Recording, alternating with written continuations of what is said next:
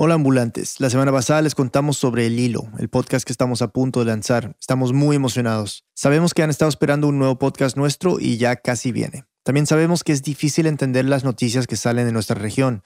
Hace falta contexto, análisis e historia. Por eso creamos El Hilo. Todos los viernes el hilo va a tocar noticias urgentes como el plebiscito en Chile sobre una nueva constitución o las elecciones presidenciales en Estados Unidos, pero también temas que se pierden entre los titulares, como los efectos de la crisis climática en los Andes o las condiciones de trabajo de los repartidores de comida. Visita lilo.audio slash correo para suscribirte a nuestro newsletter y recibir las novedades sobre este nuevo podcast.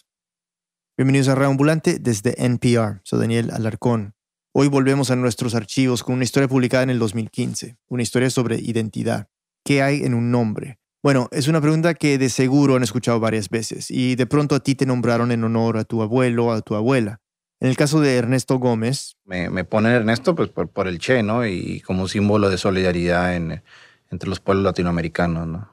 Y este detalle dice mucho del ambiente en el que Ernesto creció. Para nosotros Ernesto Che Guevara es la, símbolo muy importante, entonces decidimos ponerlo Ernesto porque él, ese niño, era el reflejo de ese internacionalismo proletario. Estos son Alma y Gavino, los papás de Ernesto. Son una pareja de activistas mexicanos y el nombre que le dieron a su hijo tiene una historia mucho más complicada, con un pasado radical que Ernesto pasaría el resto de su vida tratando de entender. Desde San Juan, Puerto Rico, Luis Treyes nos cuenta. Ernesto tuvo la típica infancia feliz de un niño mexicano de la década de los 80. Creció en la ciudad de Chihuahua, al norte del país. Jugaba béisbol, se escapaba de la escuela con sus hermanos, normal. Hasta que un día, cuando Ernesto tenía 10 años, sus papás lo llevaron al consultorio de un psiquiatra que era amigo de la familia. Como lo recuerdo, era un, como un segundo piso, una oficina oscura. Nos sentamos los tres en un sillón largo. Y el psiquiatra le empezó a hacer preguntas a Ernesto, Preguntas hasta aburridas. ¿Cómo está todo? ¿Cómo va la escuela? ¿Cómo va el béisbol? Ernesto no sabía por qué estaba allí. Hasta que el psiquiatra miró a sus padres y les dijo. Y bueno, pues a lo que vinimos. Pues hay que decirle a Ernesto por qué está aquí, ¿no? Y entonces, Alma y Gavino le dijeron la verdad. Que había hijos de vientre y hijos de corazón. Pero que se querían igual. Y pues que yo era un hijo de, de corazón, ¿no? Que él tenía otro papá y otra mamá. Eso explicaba algunas cosas. Su color de piel, por ejemplo, era un poco más oscuro que el de sus hermanos. Y me acuerdo que los dos me abrazaron y, me besaron. Mi mamá siempre ha sido muy cariñosa, ¿no? Pero mi papá fue siempre un tipo muy seco, ¿no? No se a dar abrazos y eso es como tosco, ¿no? Y tengo ese recuerdo que es uno de los recuerdos más bonitos de afecto así de los dos, ¿no? Estar en medio de mis papás y los dos abrazándome y dándome besos, ¿no? Pero una vez que salieron de la consulta, Ernesto trató de borrar todo esto de su cabeza. Quería volver a su vida sin que nada cambiara. Me da un pavor enorme pensar que mis hermanos me van a rechazar, ¿no? Que algún juego, una pelea de niños me sacaran eso en cara, ¿no? Ah, tú cállate, eres adoptado, pinche negro. Nunca lo exterioricé, nunca lo comenté con mis padres, ¿no? Y ni a mis hermanos, nunca. O sea, esto es algo que nunca, yo creo que le he dicho a nadie, ¿no? Y era ese miedo a, a, ser rechazado por mi familia. ¿no? Pero Alma y Gavino tenían que decirle toda la verdad por razones que serán más claras un poco más adelante. Entonces, un día decidieron montarlo en el carro de la familia y salir de paseo. Querían hablar con Ernesto a solas. El recuerdo que tengo de, de ese momento es como en cámara lenta, ¿no? Es como ir en el... Íbamos en el carro, mis papás iban al frente, yo iba sentado atrás en el, en el medio y de manera sincronizada, ¿no? Mis papás voltean al mismo tiempo a verme. Y ahí yo supe, ¿no? Que dije, hijo, eso, aquí viene algo, ¿no? Le dijimos, bueno, este, ¿no nos has preguntado nada? No quieres saber nada, no quieres saber quiénes son tus papás. Y me acuerdo, o sea, mis sentimientos, no, no quiero saber ni me importa, ¿no? Pero Néstor no dijo que no. Se quedó callado y Almi Gavino le hablaron de un hombre que había vivido con la familia unos años atrás. Ernesto se acordaba de este hombre y lo recordaba como Mone. Mira, yo de niño, un momento que vivió este muchacho que se llama Mone, que no tenía manos, que eso lo tengo muy clarito, que tenía, y que tenía el rostro medio desfigurado, y que jugaba conmigo a los bomberos el patio. Cuando Ernesto cumplió cuatro años, Este hombre sin manos y con la cara llena de cicatrices desapareció de su vida. Y ahora Alma y Gavino le estaban diciendo que Mone era su papá. Y me acuerdo que los dos se quedaron muy serios y que me dijeron, bueno, Ernesto, este, esto no lo puede saber nadie. Mone era un guerrillero que luchaba por, por la independencia de Puerto Rico y, lo estaban buscando los gringos para meterlo a la cárcel y estuvo en, viviendo con nosotros un tiempo escondido. Y ya se fue. Ernesto había escuchado de Puerto Rico antes, pero si le hubieran puesto un mapa enfrente, no hubiera podido encontrarlo. Yo lo que sabía de Puerto Rico, yo creo que era muy, muy poco, que era una colonia de Estados Unidos y, y que había un movimiento por liberarlo, ¿no? Quizá me lo imaginaba así, ¿no? Como que era a lo mejor esta isla infeliz de gente sometida bajo el yugo de los militares norteamericanos, ¿no? Era una visión romántica de la isla. En esa época, Puerto Rico ya llevaba más de nueve décadas siendo un territorio de los Estados Unidos y durante todo ese tiempo distintos grupos habían tratado de liberar a la isla a través de la lucha armada. El padre biológico de Ernesto había sido parte de uno de estos grupos, y su mamá biológica también. Almi y Gavino le mostraron unas fotos de ella en una prisión y le dijeron, y es Dilcia, es tu mamá, está luchando por la independencia de su país y la agarraron, metieron a la cárcel y por eso estás tú con nosotros. ¿no? Dilcia Pagán cumplía una condena de 55 años en una cárcel de San Francisco, en Estados Unidos. Ernesto solo tenía 10 años y no entendía nada. Me acuerdo sentirme como, como desubicado, como estar en un limbo y decir, wow, ¿no? Entonces, ¿qué, qué, qué, qué va a pasar conmigo, no? Ahora. Y después de eso, inmediatamente después me dicen, ¿y te gustaría conocerlos? Esa era la pregunta. Y aunque estaba confundido, Ernesto sí tenía algo muy claro. Conocerlos. ¿Para qué? Pues tener a mis papás, tener una vida súper feliz, ¿para qué conocerlos, no? Pero bueno, pues sabía que no era lo que podía decir que no. No hay manera de contarle a un hijo estas cosas sin que sea complicado. Pero Alma y Gavino no tenían otra opción. La madre biológica de Ernesto estaba pidiendo verlo, y ellos tenían que decirle toda la verdad antes de llevarlo a conocerla. Entonces, en diciembre de 1989, cuando Ernesto estaba a punto de cumplir 11 años, viajó junto a toda su familia a San Francisco para conocer a Dilcia. Y para entender por qué Dilcia estaba en una prisión federal, hay que entender que en los años 70, ella formó parte de las Fuerzas Armadas de Liberación Nacional, mejor conocida como la FAN. Fuerzas Armadas de Liberación Nacional, FALN, es la organización clandestina que pertenecen las independentistas acusadas de robo de autos, de la fabricación de explosivos la FAN era una organización clandestina que se dedicaba a poner bombas en edificios públicos de Chicago y Nueva York. Lo hacían para exigir la independencia de Puerto Rico. El grupo comenzó en 1973 y sus miembros eran hijos de migrantes puertorriqueños en Estados Unidos, gente que se había enfrentado a mucha pobreza y discriminación. Estaban convencidos de que si era para liberar a Puerto Rico, el fin justificaba los medios. Pero en 1980, luego de haber detonado docenas de bombas que ocasionaron cinco muertes accidentales, la organización se detuvo casi por completo. En un operativo inesperado, la policía arrestó a 11 miembros del grupo en Chicago, y la mamá de Ernesto estaba entre los arrestados. Fueron encontradas culpables bajo el cargo de conspiración sediciosa, de querer derrocar al gobierno de los Estados Unidos mediante el uso de la fuerza. Aquí en esta prisión federal cumplen entre 35 y 97 años de cárcel. Ernesto tenía menos de dos años cuando arrestaron a Dilcia, y al día de hoy aún no está 100% seguro de cómo fue que llegó a México. Pero sí sabe una cosa, los miembros de la FAN que quedaron libres lo protegieron. Y sé que me tuvieron escondiendo por varias partes de Estados Unidos hasta que finalmente yo termino en, en Chihuahua, México. En Chihuahua, Alma y Gavino pertenecían a una organización política que tenía contactos con la FAN. Ellos eh, hablaron con la dirigencia de nuestra organización para, para el apoyo y es la forma en que él llega con nosotros. Nosotros éramos un matrimonio recientemente casados que todavía no teníamos hijos. Ernesto había nacido con otro nombre en Nueva York, pero Alma y Gavino le crearon una identidad completamente distinta en Chihuahua. Dilcia se convirtió en una prisionera política, condenada por conspiración sediciosa contra los Estados Unidos. En 1989 ya llevaba presa ocho años, y estaba desesperada por volver a ver al bebé que había dejado en manos de la fan. Desde que aterrizó en San Francisco, Ernesto estuvo en un estado constante de alerta. Desde chiquito le habían dicho que Estados Unidos era el enemigo, y ahora que estaba allí, se imaginaba lo peor. El pavor que yo tenía era que me fueran a secuestrar del gobierno de Estados Unidos.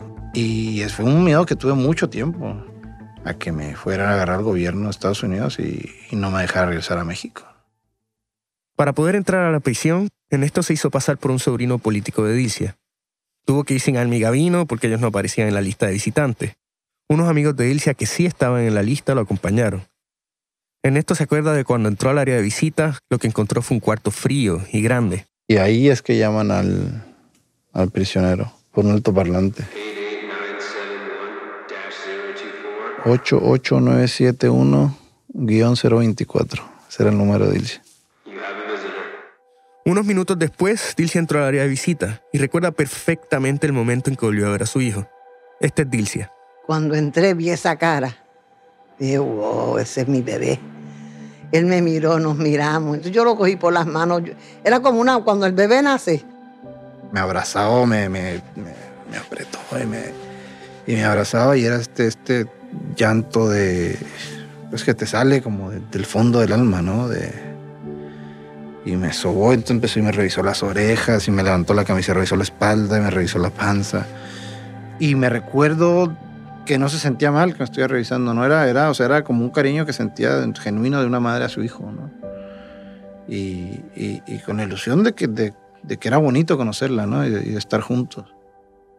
Toda la tensión que sentía antes de conocerla se evaporó en ese momento. El parecido entre los dos era evidente. Tenían los mismos ojos grandes, el mismo tono de piel. Y o sea, el recuerdo que tengo, lo que me puedo acordar es, es sentirme bien conmigo mismo, ¿no? Es un, como un regocijo, ¿no? Fue como sentir como un tipo de conexión. Y, y más para mí físicamente, ¿no? Ver que me parezco a alguien. La visita acabó poco después y Ernesto se despidió con una promesa, que la volvería a ver pronto. Una pausa y volvemos.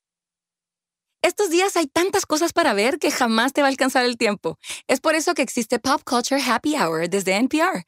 Dos veces por semana buscan entre todas las tonterías que hay, comparten sus reacciones y te dan un resumen de lo que sí vale la pena. Escucha Pop Culture Happy Hour todos los miércoles y jueves. Estás escuchando este podcast de NPR porque quieres estar informado, porque quieres aprender algo, ¿cierto? Bueno, ¿qué tal si necesitas un pequeño descanso? Para eso querrás oír Wait, Wait, Don't Tell Me, el quiz de noticias de NPR. Es el show que deja que tu cerebro reptiliano se divierta por una vez en la vida. En todo caso, puedes volver a ser serio más tarde. Wait, Wait, Don't Tell Me, desde NPR. Escúchalo todos los viernes. Estamos de vuelta en Reambulante, soy Daniel Alarcón. Antes de la pausa escuchábamos cómo, siendo un niño de tan solo 10 años, Ernesto descubrió que tenía otro nombre, otros papás, otra identidad. Una identidad muy ligada al movimiento independentista puertorriqueño. Poco después, Ernesto viajó de Chihuahua a San Francisco para visitar a su mamá biológica en la cárcel. Un encuentro extraño, pero que a la vez le dio felicidad. Físicamente por fin se podía ver a sí mismo en alguien más. Luis nos sigue contando. Al verano siguiente, Ernesto volvió a viajar. Esta vez iba a Cuba con toda su familia, porque allí estaba Mone, su papá biológico. Mone era un refugiado político, era un invitado del gobierno de Fidel Castro. Yo lo vi, corrí, lo abracé, emocionado, o sea, yo estaba contento de, de verlo. Cuando Ernesto lo volvió a ver en Cuba, Mone todavía llevaba las cicatrices de una bomba que le explotó una década antes. Yo me acuerdo estar abrazado con él así como recurrucado y me dijo, yo soy Mone. Y dije, sí sé, sí sé que eres Mone. Y me acuerdo, el, el- el- fue un momento de, de sentirme muy seguro y especial. Fue después de casi 10 años que no lo veía, que me conoció oficialmente como su papá. El nombre real de Mone es William Morales. Durante los años 70 fue el diseñador de bombas de la FAN, hasta 1978, cuando ocurrió un accidente mientras armaba un explosivo en un apartamento de Nueva York. Explotó un, un artefe- un artefacto y pedí parte de las manos, me desfiguré parte de la cara y fui capturado y fui cancelado. En 1980, unas semanas después de su juicio, algo inesperado sucedió.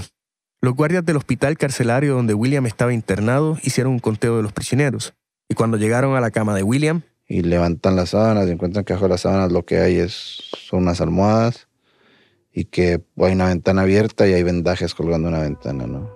William se escapó, Y aunque no quiso hablar conmigo sobre los detalles de su fuga, su hijo sí ha escuchado las historias. Y me dijo que William logró escaparse por un séptimo piso. Se había escapado sin manos, usando una soga hecha de vendajes. Y desaparece de la faz de la Tierra. Se convierte automáticamente en hombre más buscado por el FBI. William estuvo escondido por mucho tiempo. Lo ayudaba una red extensa de organizaciones de izquierda a ambos lados de la frontera entre Estados Unidos y México. Así fue como acabó en la casa de Alme Gavino, donde también estaba su hijo.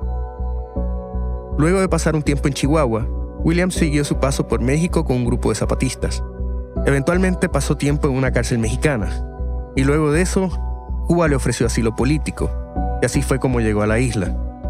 Es una vida de película, una vida que lo había llevado lejos del hijo que él conocía por otro nombre. Está registrado como Guillermo Sebastián Morales, ¿no? Tiene su acto de nacimiento norteamericano, todo eso. Eso no se le puede quitar. Por eso hubo un poco de confusión cuando Ernesto se quedó con William en La Habana. La primera mañana que me levantó me dijo Guillermo, Guillermo, y yo, y algo que me estuve llamando y que, y que fue, me dijo, Guillermo, y dijo Ernesto, y, y ahí reaccioné ah, ¿por qué no me haces caso? Y tú eres Guillermo. Por primera vez Ernesto se da cuenta de que tenía dos nombres totalmente distintos. Y cada nombre tenía su propio pasado y su propia historia.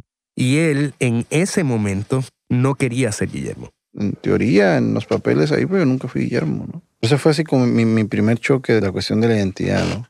Ernesto volvió a Chihuahua exhausto. El tiempo que pasó en Cuba lo dejó agotado física y emocionalmente. En menos de un año había conocido a sus papás biológicos, dos personas desconocidas para él que lo obligaron a cuestionarse todo lo que sabía de sí mismo. Ernesto estaba por cumplir 12 años y a partir de ese momento su vida se dividió. Los cuatro adultos que decidían su futuro se pusieron de acuerdo. Ernesto iba a pasar el año escolar en Chihuahua, como siempre, y luego iría a San Francisco a visitar a Dilcia durante las Navidades, y los veranos viajaría a Cuba para ver a William. Fue una rutina anual que Ernesto repitió hasta cumplir los 15 años. Y durante todo ese tiempo intentó acercarse más a Dilcia. Porque la verdad era que para Ernesto, querer a Dilcia se sentía como una obligación. Emocionalmente no sentía esa conexión de que era mi mamá. Pero sentía que lo correcto es que era mi verdadera madre, ¿no? ¿Por qué querías quererla como una madre? Ay, pinche Luis, qué pregunta. Pero pues no sé, porque pues porque era mi mamá y era esta, ¿no? Y era esta héroe que se ha sacrificado por, por una causa de la independencia de Puerto Rico, ¿no? Y yo tenía que aprender a aceptar eso y como a sentirlo, ¿no? Y Alma y Gavino también querían que su hijo lo sintiera. En un momento dado le dijeron que sería bueno que se fuera a vivir un rato a San Francisco para que pudiera pasar más tiempo con Dilcia. Yo le dije, yo prefiero que ahorita me estés reclamando, que te presione un poco para ir a ver a tu mamá a que nos reclamaras, que no te permitimos conocerla y estar con ella. Y luego de estar tres años viajando a San Francisco constantemente, Ernesto empezó a jugar con la idea de quedarse por allá. Había una, una cuestión de también ir a Estados Unidos a vivir en el primer mundo, o sea, de salirme de Chihuahua, era poco el sueño ese americano que en las películas de estar en high school y juegas fútbol americano y las cheerleaders son tus novias y ay, las fiestas y yo soy esa fantasía así como adolescente de, ¿no? de, ser cool de la escuela y todo. Entonces, cuando tenía 15 años, Ernesto se fue a vivir a San Francisco con una amiga de Dilcia, pero esta no fue una simple mudanza. Ernesto estaba a punto de cambiar su identidad por completo. Recordemos que nació en Nueva York con el nombre de Guillermo Morales. Ahora, estando en San Francisco, los adultos en su vida le sugerían que retomara esa identidad se me sacó mi pasaporte como Guillermo y se me inscribió en la escuela, en high school, como, como Guillermo Morales.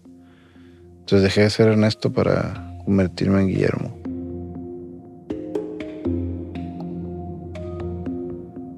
Su fecha de nacimiento, su nacionalidad, hasta su nombre, todo cambió a la misma vez. Pero todos estos cambios solo ocurrieron en San Francisco. Y él siempre para nosotros en México siguió siendo Ernesto. Entonces, en plena adolescencia, cuando casi todo el mundo está tratando de definirse, Ernesto comenzó a tener dos identidades. En San Francisco, la amiga con la que estaba viviendo le hablaba de sus raíces puertorriqueñas. Y que me hecho mucho énfasis en que yo realmente no era mexicano, que yo era puertorriqueño y que tenía que aprender de Puerto Rico para aprender a amarlo y sentirlo. Y en la escuela también sintió la necesidad de presentarse con su nueva identidad. Me sentí súper desconectado, ahí no, no hice realmente amistades. Era Guillermo, este, era el puertorriqueño. Me acuerdo que una vez una maestra me, me pidió que hablara de mi tierra de Puerto Rico. ¿Qué iba a hablar yo de Puerto Rico si nunca he estado en Puerto Rico, no? Pero Ernesto volvía a Chihuahua una vez al año. Y ahí volvía a ser el mismo de siempre. Los choques entre sus dos identidades eran inevitables, sin embargo. Un ejemplo, una vez fue a visitar a su tía mexicana y en vez de hablar de Alma y de Gavino como sus papás, como siempre, Ernesto se refirió a ellos por sus nombres. Y que a mí te dijo, no, no, no, no, no, espérate, espérate, cabrón. Dijo, ¿cómo que Alma y Gavino? Son tus papás. Siempre van a ser tus papás. Pero en San Francisco, Ernesto sentía que no podía hablar así frente a Dilcia. Con Dilcia no puedo referir a mis papás como mis papás. Se ve la cara de ella que se le trancaba la venita aquí se le brotaba de coraje, ¿no? Que hablara de mis papás, tenía que hablar de Alma y Gavino. Cuando hablé con Dilcia sobre esto, le pregunté si alguna vez le había prohibido a Ernesto referirse a Alma y Gavino como sus padres. Ella me dijo que no, que nunca. Pero de la manera que sea, para Ernesto esto era un conflicto de lealtades gigantesco. Y en este momento, él había elegido ser Guillermo, el hijo de una prisionera política muy importante. Con gritos de libertad y el pueblo unido jamás será vencido, manifestantes marcharon por las calles de Washington exigiendo libertad para 15 presos políticos puertorriqueños. En el clip, Ernesto tiene 19 años y llevaba un año viviendo en Puerto Rico. Entendemos que, que son presos políticos y que ya 18 años, o sea, 18 años más que suficiente. Se había mudado a la isla para formar parte de la campaña que buscaba sacar a Dilcia y al resto de los compañeros de la cárcel federal. Fue un rol que hice por mucho tiempo, ¿no? Y fue como que me convertí en el, en el hijo insignia de los presos políticos.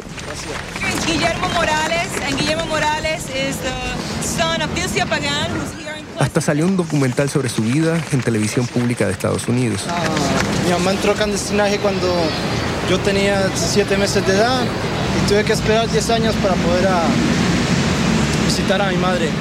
Su historia era conmovedora y efectiva. La gente lloraba cuando lo escuchaba hablar. Y aún más importante, algunos donaban dinero para la campaña de escarcelación.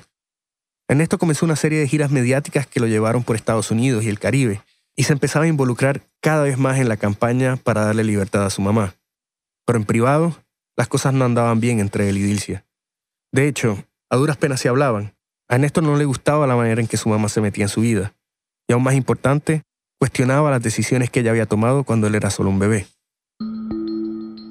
Pues vas madurando, ¿no? Y, bueno, pero pues, tú, tú, decidiste meterte en esto pues porque es lo que tú quisiste hacer, no pensaste en mí. Lo que sentía era resentimiento contra Dilcia y contra el movimiento. Lo habían involucrado para que contara su relato de hijo abandonado, pero nadie quería saber de su infancia feliz en Chihuahua. Ernesto se dio cuenta de lo que estaba sintiendo en el lugar menos esperado. Lo habían invitado a hablar en la Casa Blanca y llegó acompañado de otros cuatro hijos de presos políticos puertorriqueños.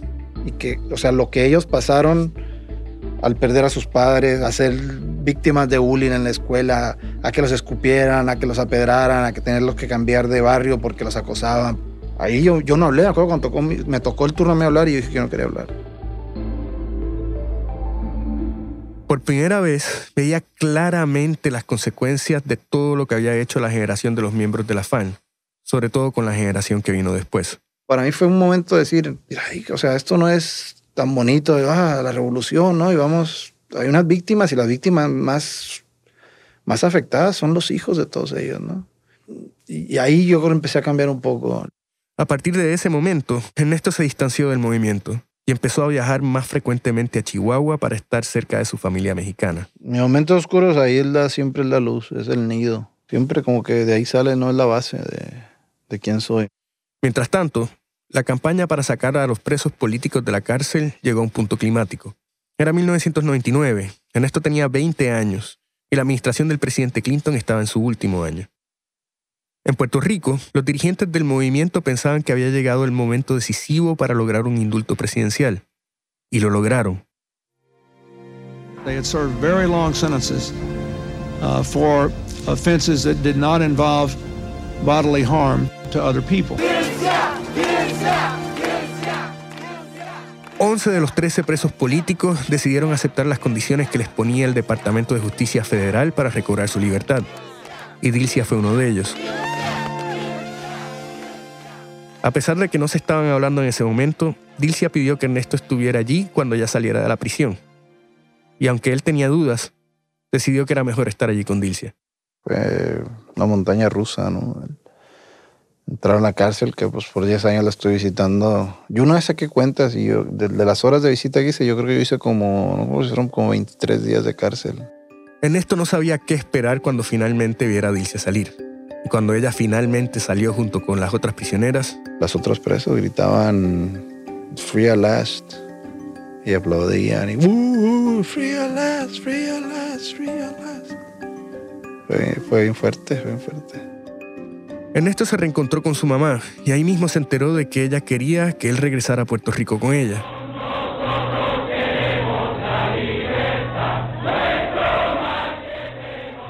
Cientos de personas los recibieron en la isla. Dilcia quiso que Ernesto se quedara con ella unos meses para disfrutar de su nueva libertad junto a su hijo, pero Ernesto quería regresar a México lo antes posible. Y ahí empezamos otra vez los choques, ¿no? Con, con quién yo soy y con quién ella quiere que sea, ¿no?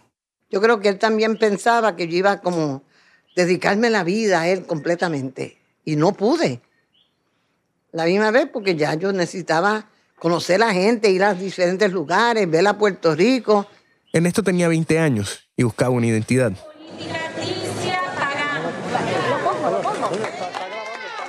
Su madre, en cambio, era una prisionera política que súbitamente se había vuelto una figura pública. Los choques entre ambos eran inevitables. La situación entre ambos explotó un día en que Dilcia quiso llevarlo a conocer a unos familiares. Y él dije, no, es que no, yo no quiero ir para allá. pero como que no, si es tu familia. Y ahí, es que no son mi familia. Ah, yo soy tu mamá, yo te digo lo que tienes que hacer. Y me acuerdo que fue que le dije, le dije, no, es que tú no eres mi mamá. Y me acuerdo que me dijo, fuck you, you motherfucker, you son of a bitch. y me acuerdo que yo temblando, temblando, temblando por primera vez, me acuerdo que la miré temblando y le dije, con uno que le dije, no, fuck. Fuck you, fuck you, this a fuck you. Y me salí para el carajo de la casa de Rosana. Le pregunté a Dilcia sobre este incidente varias veces, y la verdad es que nunca me dijo nada muy preciso sobre lo que ocurrió. Para Ernesto, sin embargo, ese fue el último encontronazo con Dilcia como su mamá. Cuando cumplió 24 años, Ernesto finalmente eligió el nombre que él sentía que los representaba. Ernesto Gómez, ¿no? Ser Ernesto Gómez en todos lados, no solamente en Chihuahua, sino ser Ernesto Gómez en todos lados. Y empecé a investigar como una cuestión de cambiarme el nombre legalmente.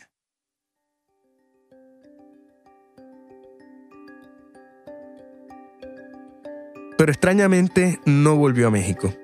Ernesto terminó enamorándose y casándose con una mujer puertorriqueña, una independentista que tiene raíces muy profundas en Puerto Rico. En la panza del abuelo, en la panza del abuelo. Cuando Ernesto me contó su historia a principios de 2015, su segunda hija acababa de nacer en Puerto Rico y Alma y Gavino habían venido a la isla para conocer a su nueva nieta. A ver, sí, siéntese para que se sienta eh, Ernesto. Aquí no vamos a- Con el tiempo, Ernesto también se reconcilió con William y con Dilcia, y ahora ellos también forman parte de su vida. Es decir, que su familia es diversa y complicada. O sea, un reflejo más de lo que ha significado ser Ernesto.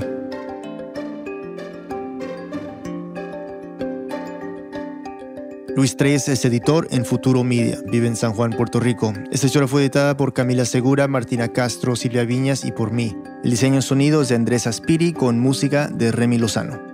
Queremos agradecer a Gary Weinberg y Luna Productions por darnos permiso para usar clips del documental The Double Life of Ernesto Gómez Gómez. Luis Treyes utilizó los estudios de la Universidad del Sagrado Corazón en Santurce, Puerto Rico. El resto del equipo de Raambulante incluye a Lisette Arevalo, Gabriela Brenes, Jorge Caraballo, Victoria Estrada, Andrea López Cruzado, Miranda Mazariegos, Patrick Mosley, Laura Rojas Aponte, Barbara Sawhill, David Trujillo, Elsa Liliana Ulloa y Luis Fernando Vargas. Carolina Guerrero es la CEO. Raambulante es un podcast de Raambulante Studios y se produce y se mezcla en el programa Hindenburg Pro.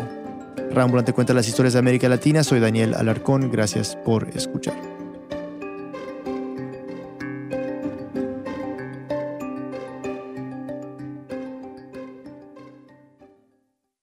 En el siguiente episodio de Raambulante, un estallido social en Nicaragua.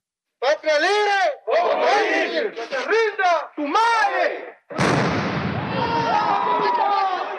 Y una periodista que se convirtió en símbolo de la lucha contra la censura en ese país. Me trataban de poner en contra del director, defendete vos, sálvate vos, pero ¿de qué me voy a salvar si nosotros estábamos haciendo nuestro trabajo? Su historia la próxima semana.